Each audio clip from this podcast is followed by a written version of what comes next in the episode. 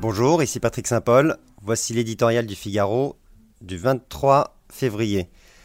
Poudrière vénézuélienne. Si l'on se fie à l'illustre Libertador dont il se réclame, les jours de Nicolas Maduro à la tête du Venezuela sont comptés. Tous les peuples du monde qui ont combattu pour la liberté ont finalement éteint leur tyran, a prévenu en son temps Simon Bolivar. Lâché par le peuple, Maduro joue la montre en espérant que le front extérieur des pays soutenant Juan Guaido finira par se fissurer.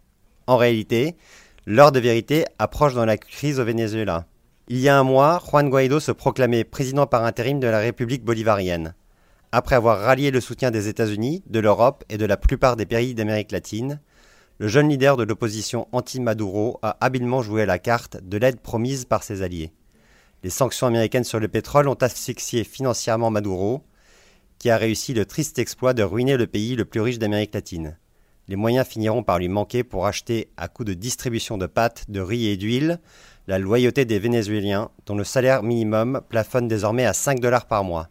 Si les militaires, son dernier appui solide, cèdent face au bataillon de volontaires pro-Guaido, la distribution de l'aide alimentaire massée aux frontières du pays peut porter le coup de grâce à Maduro, qui nie contre toute évidence la crise humanitaire.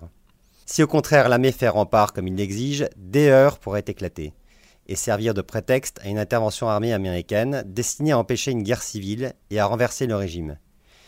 Il ne faut pas se laisser leurrer par l'atmosphère festive du Venezuela Aid Live, le méga concert financé par Richard Branson et censé amadouer l'armée.